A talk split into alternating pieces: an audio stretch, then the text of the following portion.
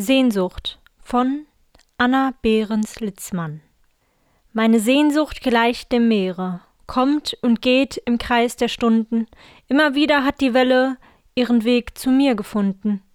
Sah ich auch, wenn ich gerungen, um im Sturme dann zu siegen, nur als bleichen fernen Streifen sie am Horizonte liegen.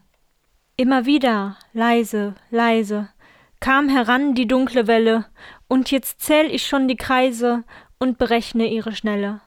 Und ich fühle, wenn die Schwingen meiner Seele stolz sich breiten, schon das dumpfe Vorwärtsdringen neuer, schwerer, dunkler Zeiten.